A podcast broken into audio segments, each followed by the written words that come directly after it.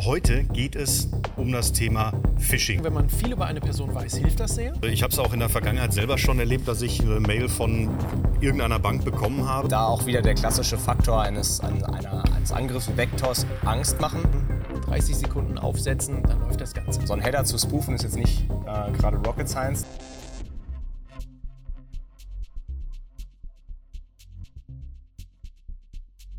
Ja, da sind wir dann wieder bei der aktuellen Techie Table Episode. Heute geht es um das Thema Phishing. Da haben wir ein bisschen was mitgebracht. Äh, Phishing hat eigentlich jeder auch schon mal irgendwo erlebt ähm, oder selber per E-Mail bekommen, sofern dieserjenige überhaupt ein E-Mail-Postfach hat. Also wer ein E-Mail-Postfach hat, der bekommt auch entsprechende Spam-E-Mails und darunter sind auch Phishing-E-Mails.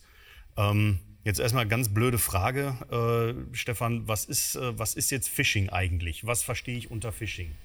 Ja, Phishing, der Begriff selber ist ja so ein bisschen so ein Kunstbegriff, äh, angelehnt an das Englische tatsächlich Phishing, also die Angel auswerfen und was reinholen, nur halt falsch geschrieben, wenn man so sagen möchte.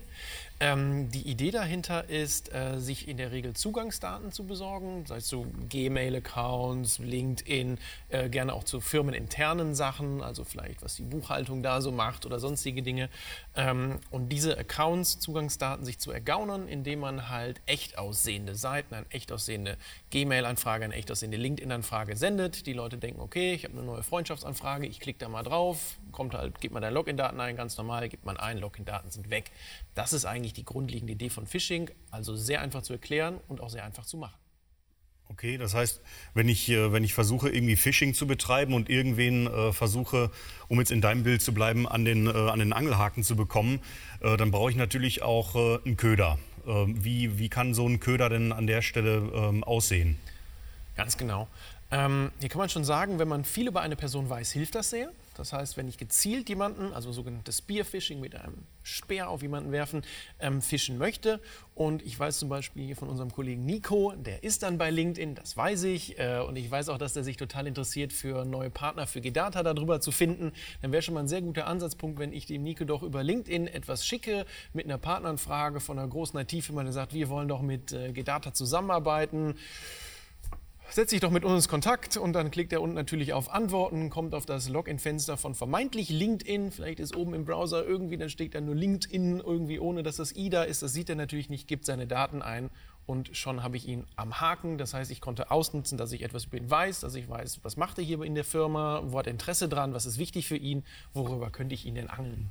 Aber dafür muss, dafür muss ich dann erstmal natürlich äh, eine Webseite irgendwie aufsetzen, die dann so aussieht wie jetzt zum Beispiel LinkedIn oder wie Facebook oder wie die Webseite von meiner Bank zum Beispiel, richtig? Ja gut, das Aufsetzen an sich ist ja, glaube ich, gar nicht so schwer. Ähm, was auch insbesondere beim Spearfishing immer mehr zum Trend wird, ist, dass halt eben nicht nur die Informationen, die öffentlich verfügbar sind, genommen werden, sondern dass halt ganz gezielt auch mal nachgefasst wird. Das heißt, jemand würde jetzt in diesem Falle hier auch noch bei Gedata anrufen, nochmal verifizieren, dass ich auch der richtige Ansprechpartner bin, sich also bei dem Angriff schon sehr viel Mühe geben und genau gucken, dass er die richtige Person mit dem richtigen ja, Köder eigentlich auch trifft. Und da ist, glaube ich, auch die ganz große Gefahr, denn wenn man bedenkt, dass 91 Prozent am Ende des Tages ähm, der Angriff oder der Cyberangriffe generell auf erst einmal Phishing-Mails zurückzuführen sind, dann sieht man, dass sich die Mühe schon lohnt, die man da investiert. Hm.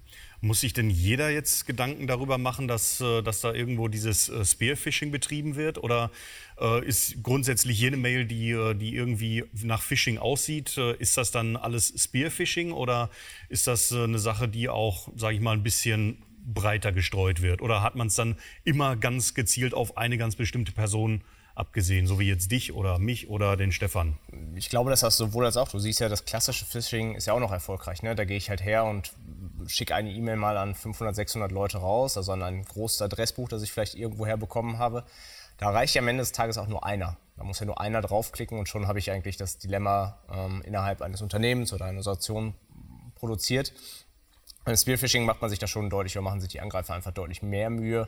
Ähm, aber die Infos, die ich brauche, die kriege ich meistens raus. Also dafür brauche ich jetzt nicht nur öffentliche Sachen, sondern da werde ich dann ja teilweise halt eben auch über soziale Kontakte fündig. Ähm, ich kann bei Facebook gucken, was hat der Tim für Interessen. Ähm, wenn ich sehe, der hat private Interessen im Bereich, keine Ahnung, Fotografieren und Fußball, dann würde ich mir halt gucken, dass ich mich auch als jemand ausgebe, der genau diese Sachen ihm auch suggeriert oder vorschlägt. Also. Mhm. Also das sind äh, Sachen, die schon dann auch relativ gezielt sind.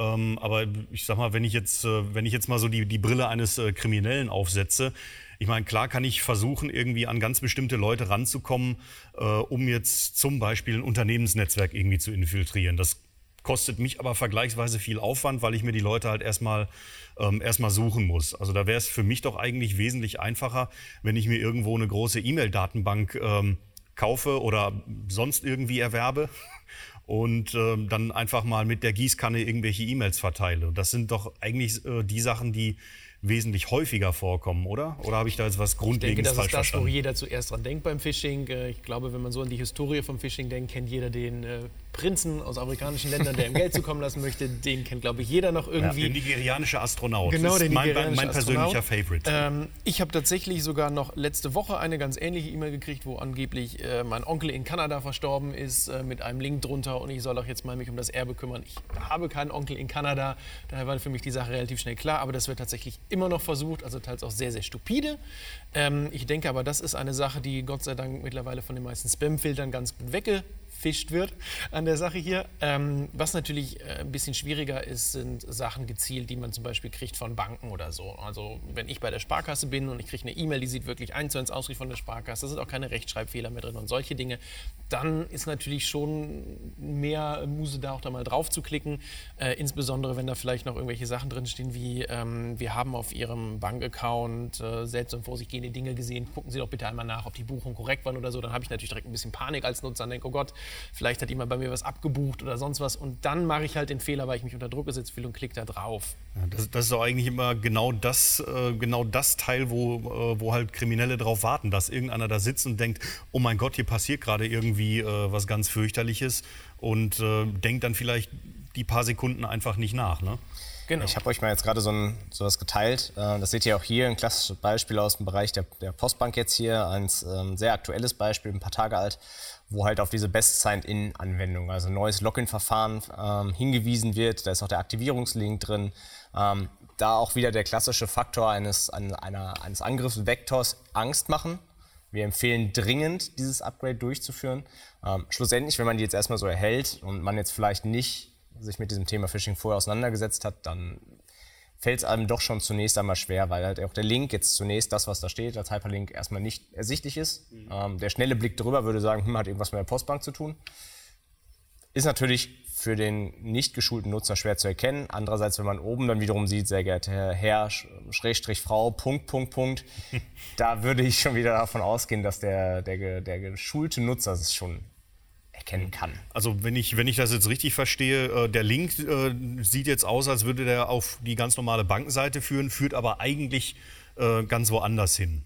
Das ist absolut richtig, ja. Also ich könnte mir nicht gut, also ich kann mir nicht vorstellen, dass dahinter wirklich eine Postbankseite liegt. Jedoch muss man sagen, das was ja auch deine Eingangsfrage war, ähm, grundsätzlich kann man schon sagen, eine Website zu kopieren ist jetzt nicht das Allerschwierigste. Und ähm, Stefan hat ja gerade schon gesagt, das Thema LinkedIn, dann vergesse ich mal das I. Ähm, schon wird es ganz schwer für den Nutzer zu erkennen. Oder nehmen halt irgendwie ein, äh, ein, großes I statt ein kleines L. Das kann man ja irgendwie geschrieben auch nicht wirklich auseinanderhalten. Ähm, Unicode ist auch sehr beliebt. Das heißt, äh, URLs dürfen ja nicht nur die lateinischen Characters enthalten, sondern zum Beispiel auch das griechische Alphabet. Und da sieht ein O aus wie ein O bei uns, ist aber laut Unicode ein anderer Character, also eine andere Domain, eine andere URL. Und damit ist es für die Nutzer eigentlich schon gar nicht mehr zu erkennen. Ähm, also da kann man sehr, sehr viel tricksen. Ähm, um da irgendwie die Nutzer auf seine eigene Seite zu kriegen. Und sind wir auch mal ganz ehrlich, ähm, wenn ich von meiner Bank was bekomme und ich habe ein bisschen Panik und dann klicke ich da drauf, dann gebe ich meine Login-Daten ein, aber ich fange nicht oben jedes Mal an, exakt zu lesen, steht da exakt diese Bankadresse. Das geht dann doch, glaube ich, schneller, als man denkt und auch wenn man sich selber erzählt, man achte da drauf. Ich weiß nicht, ob man es immer tut. Und was man auch nicht vergessen darf, ähm, oft wird ja dann gesagt, ihr habt ja oben links neben eurer Adresszeile dann dieses kleine grüne Schlösschen und das Schlösschen sagt euch ja, die Sache ist sicher.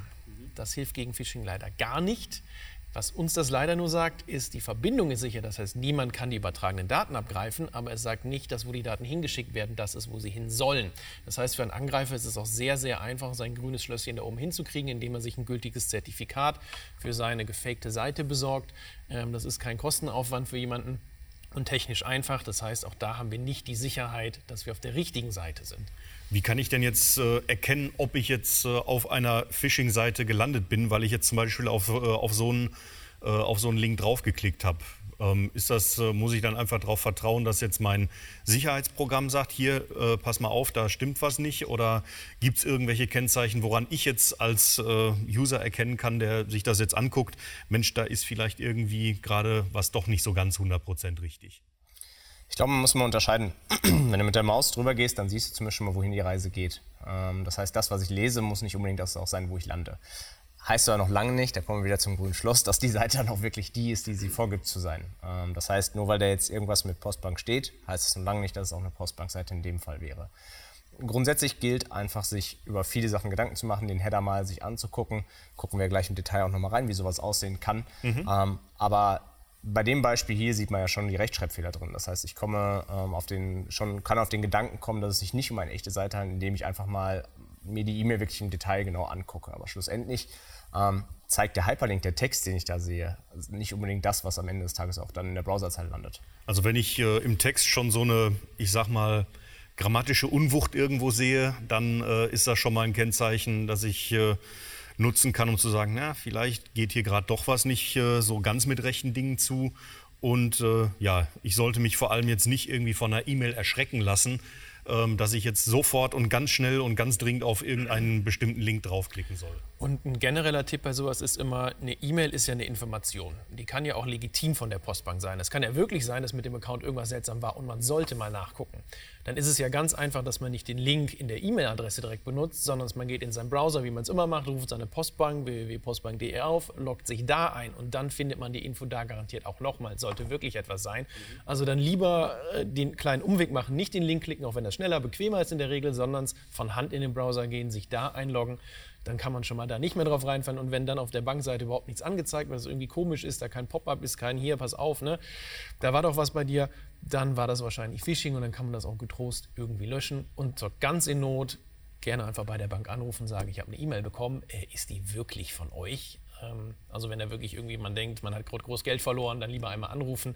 Das tut ja dann nicht weh und äh, die Banken freut es auch. Ich habe es äh, auch in der Vergangenheit selber schon erlebt, dass ich eine Mail von irgendeiner Bank bekommen habe, ähm, die halt auch wirklich richtig gut aussah. Also da konnte man auch auf alle möglichen Links draufklicken, auf äh, irgendwie Webseite und irgendwie Impressum und alles Mögliche. Und da ist man auch tatsächlich auf der echten Seite von der Bank gelandet. Ähm, nur war dann wahrscheinlich irgendwo ein Link da drin, äh, der nicht so, nicht so 100% koscher war. Äh, warum ich nicht drauf reingefallen bin, war ganz einfach. Äh, ich hatte die entsprechende Mail auch, äh, oder ich hatte die Mailadresse, wo diese Mail hingegangen ist, äh, nie irgendwo bei der Bank angegeben. Also es machte überhaupt keinen Sinn, dass auf diese Mailadresse jetzt äh, genau eine solche E-Mail irgendwie ähm, gesendet wird. Vielleicht nochmal zum Stephanspunkt zurück. Die Banken an sich machen da schon sehr, sehr viel. Also ähm, wenn man mal auf seine verschiedenen Hausbankseite, Website drauf geht, dann wird da schon vor Phishing-Attacken gewarnt. Ähm, in diesem besonderen Fall, glaube ich, sieht man ja unten, dass da keine geraden deutschen Sätze drin sind. Sie haben diese E-Mail erhalten, weil sie ein registriertes Mitglied von Postbank sind. ähm, also das registrierte Mitglied, ähm, ich bin ja, irgendwo bestimmt äh, in vielen Punkten registriertes Mitglied, aber nicht bei der Postbank. ähm, es, ist, es, klappert ein bisschen. Es, klappert, es, ist, es ist ein bisschen spartanisch gemacht, sagen wir es mal so. Ja. Genau. Ähm, ich kann gerne auch einmal zeigen, äh, weil gerade angesprochen wurde, wie einfach es ist, äh, so eine Phishing-Seite selber aufzusetzen. Ja, mach mal, ähm, gerne. Wir haben hier die Original-Google-Seite www.google.com, also alles wunderbar. Das ist das Original. Hier neben sehen wir meine Phishing-Seite davon. Ähm, wenn man sich so das Layout der Seite anguckt, ist das wirklich eins zu eins gleich. Das Einzige, was hier oben jetzt auffällt, ist natürlich die andere Domain, weil es gerade bei mir lokal läuft und netterweise habe ich das auch äh, malicious HTML genannt, äh, damit ich selber hier jetzt nicht durcheinander komme. Damit es auch der Letzte versteht. Damit es auch der Letzte versteht, genau. Äh, ich habe wirklich äh, ungefähr zehn Sekunden gebraucht, um das zu bauen. Was habe ich einfach gemacht? Ich bin aufs Original Google gegangen, bin hier mal auf äh, View Page Source, habe mir das alles, was jetzt hier ist, kopiert das Ganze einmal in Editor reingepackt und abgespeichert. Also das ist hier jetzt einfach der Google Code, ne, malicious HTML. Das Einzige, was ich geändert habe, ist, ich habe hier noch ein weiteres JavaScript einfach mal eingefügt, ähm, ein sogenanntes Hooking Framework, ähm, womit ich jetzt den Browser von jemand anderem tatsächlich komplett übernehmen kann und halt einen Fish deployen kann.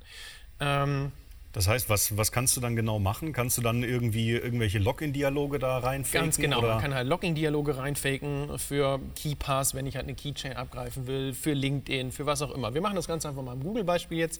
Ähm, dank Technologien wie Docker kriege ich halt dieses Exploitation Framework, was dahinter ist. Beef heißt das, äh, Freihaus geliefert. Ich muss nur diese eine Zeile in meine Command eingeben, schmeiß das ganze Ding hier jetzt einmal an. Das dauert jetzt irgendwie zwei, drei Sekündchen. Dann äh, startet das im Hintergrund und dann können wir ähm, anfangen, im Browser von jemand anders rumzuspielen. In diesem Fall bin ich natürlich selber äh, auch das Opfer. So, das Ding ist geladen. Jetzt gehen wir hier einmal auf das UI. Hoffentlich dauert ein Sekündchen. Hast du zu den Demogöttern gebetet heute Morgen? Mhm. Da haben wir es doch schon. So. Ah, sehr schön. Wir locken uns jetzt hier ein. Was wir jetzt hier sehen können, das ist quasi aus Sicht des Cyberkriminellen, wenn man möchte, oder in unserem Fall natürlich des Security Researchers. Ähm, wir haben also jetzt jemanden irgendwie auf unser Google Fake gelockt mit einer E-Mail. Er ist einfach drauf gekommen, über ein Forum, wie auch immer. Und was wir jetzt hier sehen können, plötzlich taucht hier jemand auf. Das heißt, das ist unser gehookter Browser, in dem Fall ich selber halt, könnte aber jetzt irgendjemand auf der Welt sein, der auf meine Seite gekommen ist. Ähm, das heißt, wenn ich jetzt 100 Leute irgendwie da drauf geklickt hätte, hätte ich hier eine Liste von 100 IP-Adressen, wo ich sehen könnte, okay, die habe ich jetzt gehookt. Da kann ich also kontrollieren, was ich machen möchte. Wir haben gesagt, wir wollen mal einen äh, Google-Fish machen. Ich habe hier eine ganze Auswahl an Exploits, Netzwerksachen, kann da Sachen hin und her schieben, äh, Pop-ups einblenden, die umleiten auf andere Seiten. Also eigentlich habe ich jetzt die volle Kontrolle über den Browser. Wir machen aber mal was Simples. Ich mache hier mal einen Google-Fish. Also an der, an der Stelle hat der Nutzer davon aber noch nichts gemerkt. Der hat gar nichts gemerkt. Also für den Nutzer sieht hier das einfach aus wie immer. Ne, hier ist noch gar nichts passiert bei dem. Ähm, danach leiten wir auch einfach unauffällig wieder auf Google.com um. Jetzt mache ich hier ein Execute. Das heißt, hier ist jetzt gerade die Parameter genau. gesetzt, die für dich relevant sind. Und was wir jetzt hier sehen, wupp, jetzt haben wir Nutzer hier auf einem Google-Login. Der sieht jetzt auch erstmal irgendwie ganz äh, okay aus. Um, nehmen wir jetzt hier einfach mal meine äh, Google-Adresse. Das Passwort nehmen wir jetzt mal gefaked. ich tippe also mal einfach irgendwas ein, mache hier mal ein Sign-In. Passiert Magic, ich lande wieder auf Google, denke, hm, komisch, hat vielleicht nicht geklappt. Wenn ich das jetzt ein bisschen ernster betreiben würde, hätte ich jetzt einfach die Credentials genommen und dann an Google tatsächlich weitergegeben. Dann wäre man noch eingeloggt, dann wäre das halt gar nicht aufgefallen. Die Mühe habe ich mir jetzt nicht gemacht. Das Interessante ist aber jetzt, was wir hier sehen, Module Results History. Ich habe ein Command abgefeuert, Data Result war stefanhauser.de und das Passwort, was ich eingegeben habe. Damit habe ich die Daten schon da. Wenn ich jetzt sage, ich kaufe mir im Darknet für vielleicht 10 Dollar 20 Millionen E-Mail-Adressen irgendwie ein, schicke einmal den Link an alle Leute, 200 klicken da drauf, die habe ich, dann habe ich 200 äh, Gmail-Konten irgendwie geknackt, kann damit Schabernack machen. Das war jetzt wirklich eine Sache von 30 Sekunden aufsetzen, dann läuft das Ganze. Wenn ich das natürlich professioneller mache, brauche ich einmal noch eine richtige Domain im Internet, die ich mir registrieren muss, wo ich das drauf laufen lassen kann. Aber auch das ist eine Sache, das ist in einer halben Stunde durch, wenn man das schon ein, zwei Mal gemacht hat. Und äh, sich ein Zertifikat dafür besorgen, um oben halt ein grünes Lämpchen zu kriegen, läuft heute vollautomatisiert, das ist auch ruckzuck. Sagen wir also mal großzügig, wenn man die Sache ordentlich macht, hat man das in dem Tag stehen. Wenn man es noch größer machen möchte und professioneller, gibt es halt neben Beef, was ich hier genommen habe, was so ein bisschen generelles Browser Exploitation ist, noch Frameworks wie GoFish, womit man komplette Phishing-Kampagnen planen kann. Das heißt, man kann da Nutzer importieren, man kann sich Kampagnen machen, man kann Templates hinlegen, dass die Usernames eingesetzt werden, dass man also auch nicht, wie gerade gesehen, Postbank her Punkt, Punkt, Punkt hat, sondern es sind echten Namen da drin und so weiter und so fort. Und da würde ich sagen, ist man in ein, zwei Tagen startklar, dann drückt man nur noch auf Senden und danach kann man sich die Credentials abgreifen. Das hört sich jetzt ähnlich an, wie äh, würde, würde jetzt ein ganz, äh, ganz normales Unternehmen irgendwelche Newsletter verschicken. Ganz genau Nur eben, so. dass es halt äh, irgendwelche Phishing-Mails sind genau oder so Sachen, wo halt nicht ganz so nette Anhänge drin sind. Okay. Was für eine, was für eine Chance hat denn jetzt äh, der Nutzer überhaupt, äh, sich vor sowas, äh, vor sowas zu schützen? Ist das, dann jetzt, ist das dann jetzt einfach so, okay, es gibt halt solche Mails und äh, ich kann jetzt halt nur hoffen, dass ich, äh, dass ich nirgendwo jetzt reinfalle? Oder äh, gibt es irgendwas, was, was man jetzt als Nutzer, was ich jetzt zum Beispiel zu Hause machen kann, ähm, um, da, äh, um davor sicher zu sein? Ich glaube, dass äh, das schon mal dazu gehört, sich den Header anzugucken. Also von wem kommt denn diese E-Mail wirklich? Ne? Also du hast jetzt noch, hast jetzt keine E-Mail in dem Sinne erstmal verschickt, aber ähm, auch Also da oben, da oben steht ja drin, gesendet von, äh, weiß ich nicht, Postbank. Strahn. Genau, oder von Postbank, ne? Info at Postbank. Ähm, komischerweise ist es aber nicht Info at Postbank, sondern es von, kommt von einer ganz, ganz anderen E-Mail-Adresse.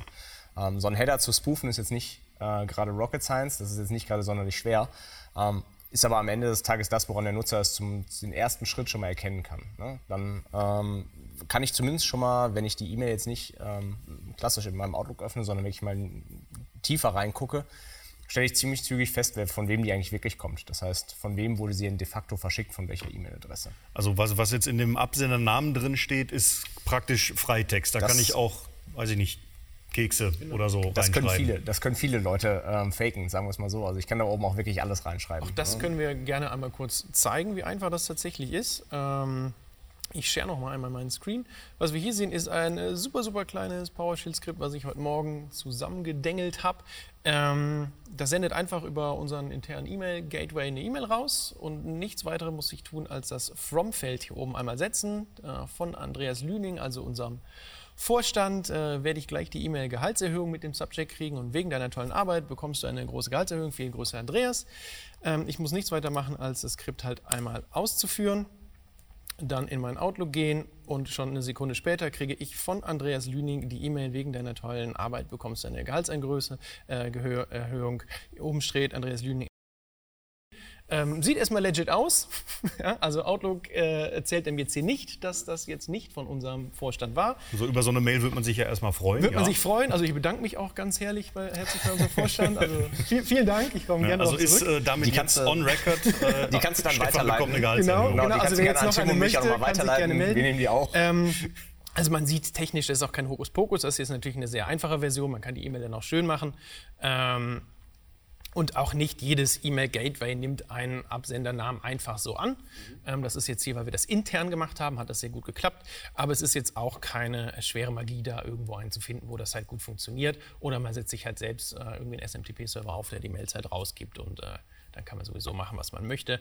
Von daher, technisch ist Phishing eine der einfachsten Dinge, für Cyberkriminelle, aber wahrscheinlich auch eine der effizientesten und die Kombo ist natürlich dann sehr gefährlich. Ja gut, also wenn, wenn sich nicht lohnen würde, dann würde es, würde es ja auch keiner mehr machen. Ne? Das ist es, es lohnt sich. Ne? Also ähm, wenn man sich anguckt, dass ca. 15.000 Euro an Kosten entstehen durch Phishing pro Minute auf der Welt, dann ist das eine wahnsinnige Zahl. Also da sind jetzt Unternehmen und Privatpersonen zusammengefasst, aber schlussendlich interessiert den Angreifer nicht, wo das Geld herkommt, sondern ihn interessiert, dass er es hat. So. Ähm, wenn ich dann davon ausgehe, dass generell, wenn man das mal so ins Verhältnis setzt, knapp 50 Prozent aller Angriffe, die wir so sehen, durch den, den, den Faktor Mensch eigentlich als Schwachstelle ausnutzen, ähm, dann wird einem, glaube ich, noch relativ zügig klar, wie groß die Gefahr eigentlich dahinter ist und dass ein relativ einfacher Weg, eben an, an Daten zu kommen oder eben Missbrauch mit meinen Daten zu betreiben, ähm, unfassbar erfolgreich sein kann. Also wir, wir wissen jetzt, ähm, das ist halt technisch super simpel. Äh, wenn man es halt vernünftig anstellt, dann hat man das in zwei, äh, ein, zwei Tagen äh, richtig gut und richtig professionell aufgezogen. Es ist für den Nutzer kaum zu erkennen, dass hier vielleicht irgendwo was äh, gerade nicht mit rechten Dingen zugeht. Es sei denn, er guckt mal ein bisschen, ein bisschen tiefer rein. Äh, wie kompliziert ist das? Muss ich dafür jetzt irgendwie ein bestimmtes Programm installieren oder äh, wie, wie mache ich das? Nicht zwangsläufig. Also ich brauche kein großes Programm, um das eben reinzugehen. Das heißt, ich muss mir diese E-Mail, die da eben angekommen ist, wirklich im Detail mal angucken. Ich kann mir den Quellcode ja auch anzeigen lassen. Ähm, und dann sehe ich, was da eben alles gespooft worden ist. Also ist das, was ich im Absender drin stehen habe, denn wirklich echt oder ist es das eben nicht?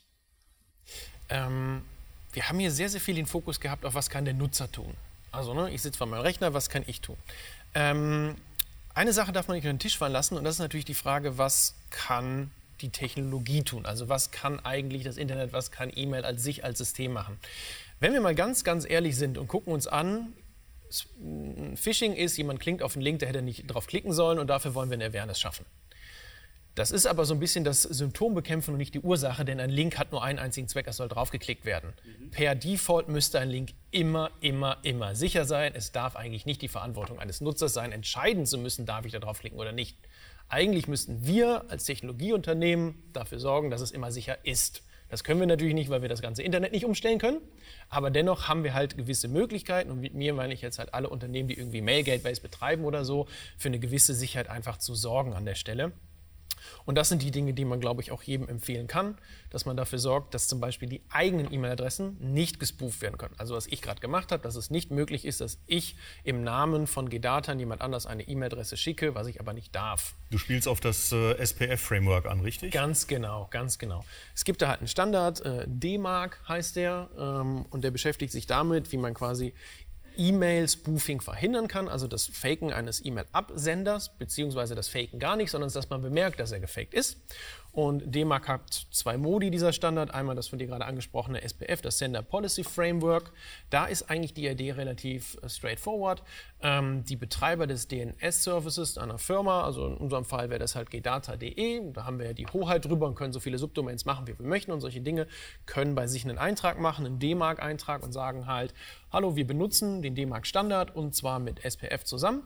Und dann kann ein E-Mail-Server, wenn er eine E-Mail von gdata.de bekommt, halt bei uns auf dem DNS-Server nachgucken, sieht diesen D-Mark-Eintrag, weiß, aha, ist mit SPF zusammen verwendet worden und kann dann eine Liste abrufen, wo steht, von welchen IP-Adressen wir E-Mails versenden, also von GData-Servern. Er wird dann relativ schnell feststellen, dass zwar die E-Mail-Adresse von GData ist, aber die IP nicht zu uns passt und kann dann direkt, bevor der Nutzer überhaupt die E-Mail zu sehen kriegt, sagen, ab in die Tonne. Die andere Möglichkeit mit D-Mark ähm, ist das dann Ganze über die KIM zu machen. Das ist ähm, ähnliche Idee wie beim Sender Policy Framework, nur dass man hier mit digitalen Signaturen arbeitet. Da würde dann quasi im E-Mail-Header eine digitale Signatur angehängt werden, die dann wiederum ähm, der annehmende E-Mail-Server, der E-Mail-Client prüfen kann und dementsprechend aussortieren kann. Also zwei Mittel im DMARC-Standard, wie man das machen kann. Ähm, aber auch hier sind die Grenzen relativ klar ich kann als Unternehmen verhindern, dass meine E-Mail-Adresse gespooft wird. Ich kann aber nicht verhindern, dass meine Mitarbeiter gespoofte E-Mails bekommen. Weil dafür mhm. müsste ja jede einzelne Firma, die uns etwas sendet, diesen Standard auch nutzen. Und so weit sind wir leider noch nicht. Wäre schön, wenn es alle machen, dann wäre der E-Mail-Verkehr ein besserer Ort. ähm, so weit sind wir aber nicht. Aber das ist im Moment eigentlich der, der technische Weg, wie man das auf einem größeren Kaliber angehen kann, das Problem. Mhm. Okay, das heißt, wenn ich eine Mail kriege, wo dann dran steht, die kommt zum Beispiel von Gedata und wir haben halt irgendwie das, äh, das SPF mit implementiert, dann weiß mein E-Mail-Server schon, okay, genau. wenn diese beiden Sachen nicht zusammenpassen, dann, dann ab damit in die Tonne. Ganz genau. Dann weiß er da schon Bescheid. Ich habe es mal simpel gemacht. Ich habe mal eine Phishing-E-Mail rausgesucht. Ähm, ich kann ja mal meinen Bildschirm noch mit uns teilen. Vielleicht kannst du, Stefan, zwei, drei Worte dazu ver eine Sekunde. Du hast da mal was vorbereitet. Ich habe da was vorbereitet. Was, ähm, Ihr solltet jetzt eine, ähm, eine Phishing-E-Mail sehen, die ja. auf ein vielleicht uns bekanntes ähm, soziales Netzwerk hinweist. Aber man könnte vielleicht darauf kommen, wenn man sich oben mal anguckt. Ne? Das ist eine, angeblich eine neue Kontaktanfrage von mir, ähm, die ich bekommen haben Den soll. Namen kenne ich sogar. Der Name sagt dir was, das ist schon mal gut. Ähm, ich kann jetzt hier unten drunter, wenn ich mit der da schon mal drüber hover, erkennt man schon mal, ah, die führt mhm. wahrscheinlich nicht dahin, wo ich glaube, dass sie hinführt.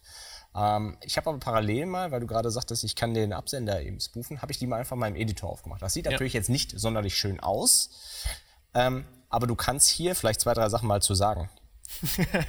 genau, das ist so das äh, Rohformat einer E-Mail. Ähm, wir sehen da oben zum Beispiel, wenn wir mal die, die ersten Zeilen ein bisschen überspringen, sehen wir sowas wie Microsoft SNTP-Server und so weiter und so fort mit ähm, IDs, IP-Adressen, welche Mailbox und so weiter. Das heißt, da ist ein bisschen von den E-Mail-Servern, die die E-Mail weitergereicht haben, ist so ein bisschen die History aufgezeichnet worden. Wo ist das Ding eigentlich hergekommen? Also das sind jetzt diese erweiterten äh, E-Mail-Header, von denen wir genau, schon genau, gesprochen genau. haben, richtig? Genau. Okay. Ähm, da steht eine ganze Menge irgendwie drin. Ähm, ist auch gerade wirklich ein wenig schwierig zu lesen, aber unter anderem gibt es zum Beispiel, ja, das From-Feld sehen wir da unten zum Beispiel gerade. Da sehen wir den Absender. Das ist das, was einfach nur angezeigt wird. Das ist das, was das E-Mail-Programm nimmt, um den Absender zu zeigen. Und das ist das, was ich eben im Skript einfach irgendwie gesetzt habe das wird in keinster Weise von irgendeinem E-Mail-Programm überprüft. Also da kann man wirklich frei etwas reinschreiben, das ist rein zur Anzeige da. Und das ist eigentlich so das Problem an der ganzen Geschichte. Ähm, hätte man damals beim E-Mail-Standard, als man sich den ausgedacht hat, gesagt, wir brauchen Mechanismus, dass das irgendwie authentifiziert ist, dieses From-Feld, hätten wir das ganze Problem jetzt nicht an der Stelle.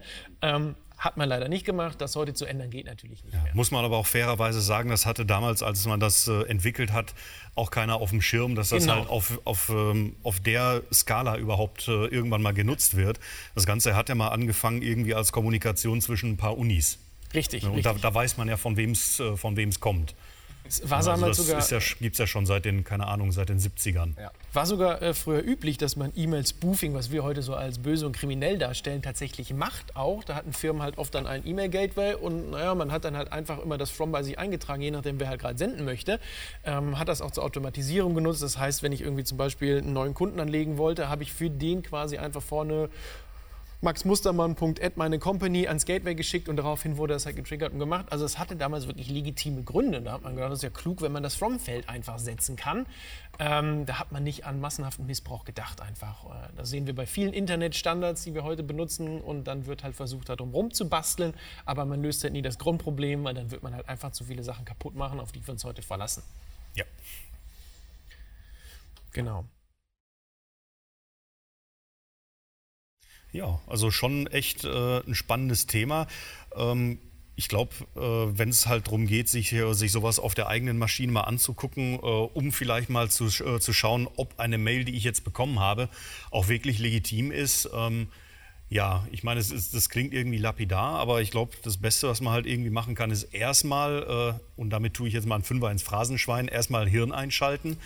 Gucken, habe ich überhaupt ein Konto bei der, weiß nicht, Postbank, Sparkasse, Deutsche Bank, welche Bank auch immer, die mir da jetzt angeblich eine Mail schickt.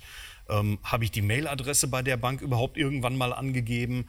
Ähm, und äh, kann mal gucken, ja, ist die Mail sprachlich überhaupt irgendwie so formuliert, dass es Sinn macht. Wobei, ich habe so das Gefühl, so in den letzten Jahren ist das schon besser geworden. Also bei, bei so den äh, ersten E-Mails, die ich so gekriegt habe, äh, da braucht man dann vielleicht nur die ersten ein, zwei Zeilen lesen und wusste schon, wo die Reise lang geht. Ähm, das hat sich aber doch äh, durchaus auch äh, schon ein bisschen gewandelt so in letzter Zeit. Ne? die Qualität hat zugenommen, keine Frage. Also die Qualität derjenigen, ähm, oder sagen wir mal, die, die Qualität der E-Mails hat nicht unbedingt zugelegt, sondern die Qualität der Angreifer hat zugelegt. Denn die haben sich die Mühe gemacht, sich da eben mit auseinanderzusetzen. Das heißt, nicht nur die E-Mail sieht ähm, verblüffend echt aus, sondern wenn ich mir teilweise eben ähm, Seiten angucke, die gefaked worden sind, du hast gerade kurz gezeigt, wie einfach es ist. Ähm, ich muss da jetzt wirklich nicht große Raketenwissenschaften betreiben an dem Punkt, sondern ich komme sehr einfach dran. Und dann wird es natürlich immer schwieriger, sobald diese Rechtschreibfehler nicht mehr drin sind, sobald ich eben ja, das Gehirn vielleicht eingeschaltet habe, aber die Daten ja potenziellerweise vielleicht echt sind. Vielleicht bin ich ja wirklich Postbankkunde. Ne? Das ist ja dann, da kann ich ja schon nicht mehr aussieben. Für mich gibt es diesen Weg rechts, links ja dann gar nicht mehr, sondern für mich ist ja klar, ich bin Postbankkunde, komisch, die schreiben mich an. Ich persönlich, das ist aber meine ganz persönliche Meinung, bin noch nie von meiner Bank angeschrieben worden. Wirklich noch nie. Ähm, Ja, ich sag mal, gab es ja auch schon, dass dann äh, irgendwelche Spam-Kampagnen äh, und irgendwelche Phishing-Mails unterwegs waren, die dann irgendwie zum Vorwand hatten, dass irgendein neues äh, Authentifizierungssystem oder irgendwelche neuen Vorschriften eingeführt werden, was auch tatsächlich eigentlich stimmt. Ich erinnere da so an, die, an so Sachen wie die PSD2, ähm, wo dann halt Mails von Banken rumgingen, also tatsächlich legitime Mails.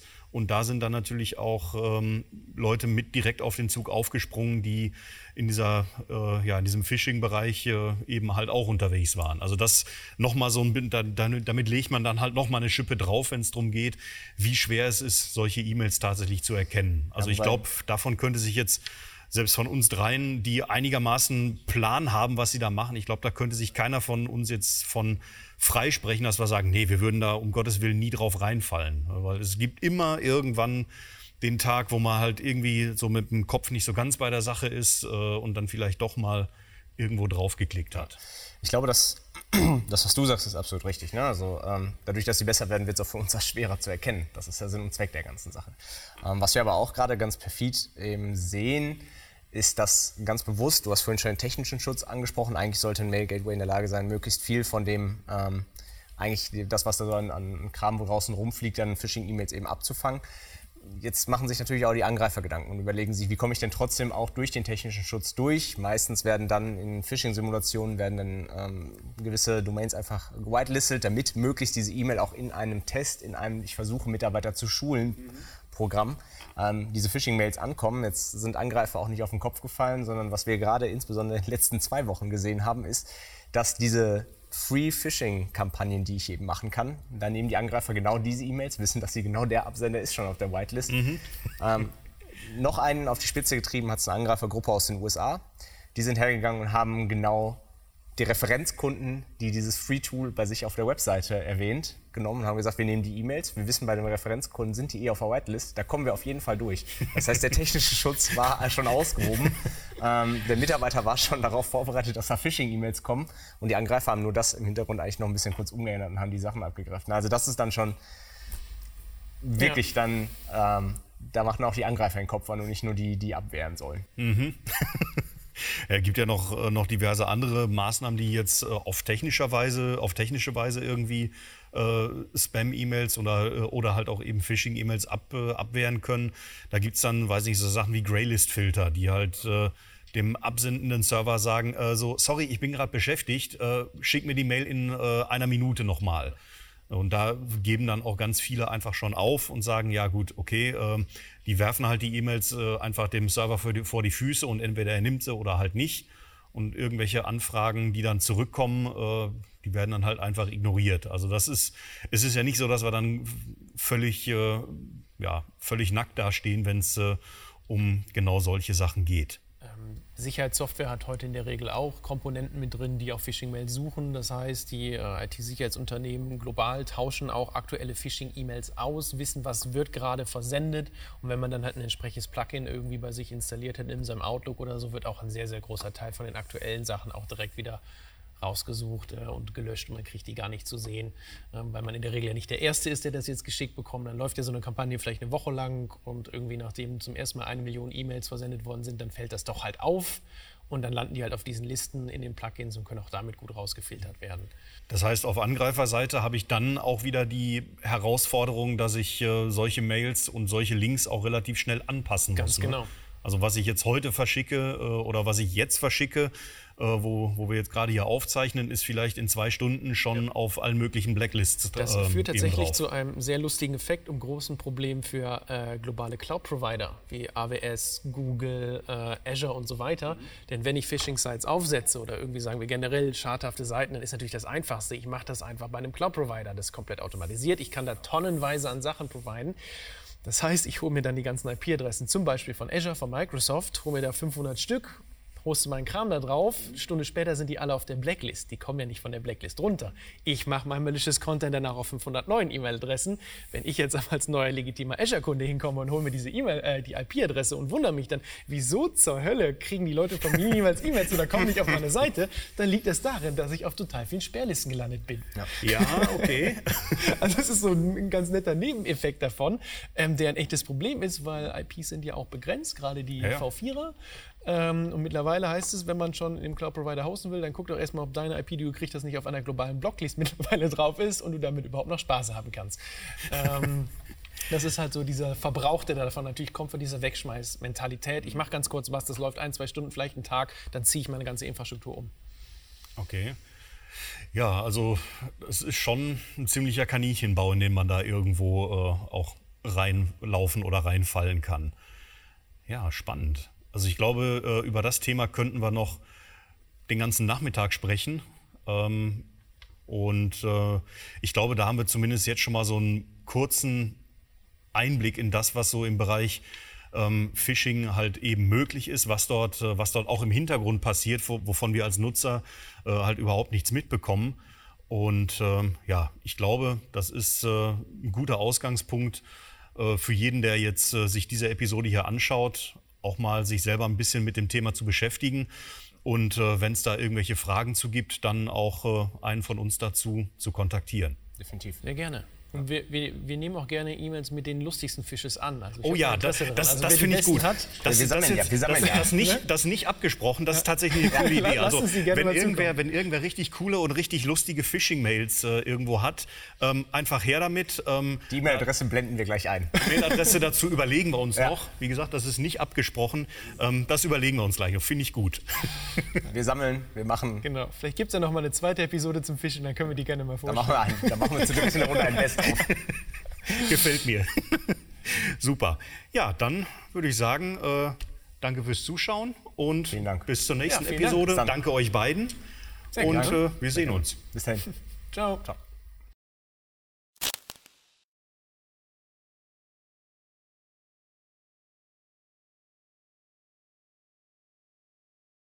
ich hab Hunger. So. Ich freue mich aufs Catering hier, was das Team natürlich organisiert hat. Für die Darsteller. So, da ist doch der Link. Was, da wird er wieder schwerhörig. Ja, genau. Einmal groß aufmachen. Ja, das hab Dann ich. ist hier unten Text und dann ist da dieser Tiny, Tiny, Tiny, Tiny Knopf, der unbeschriftet ist. Wenn du drauf gehst, heißt der Message Options. Wenn du da draufklickst, wird hier unten die Internet-Headers formatiert angezeigt. Ja, da unten sehe ich Das ist ja sowas von überhaupt nicht auffindbar als Nutzer.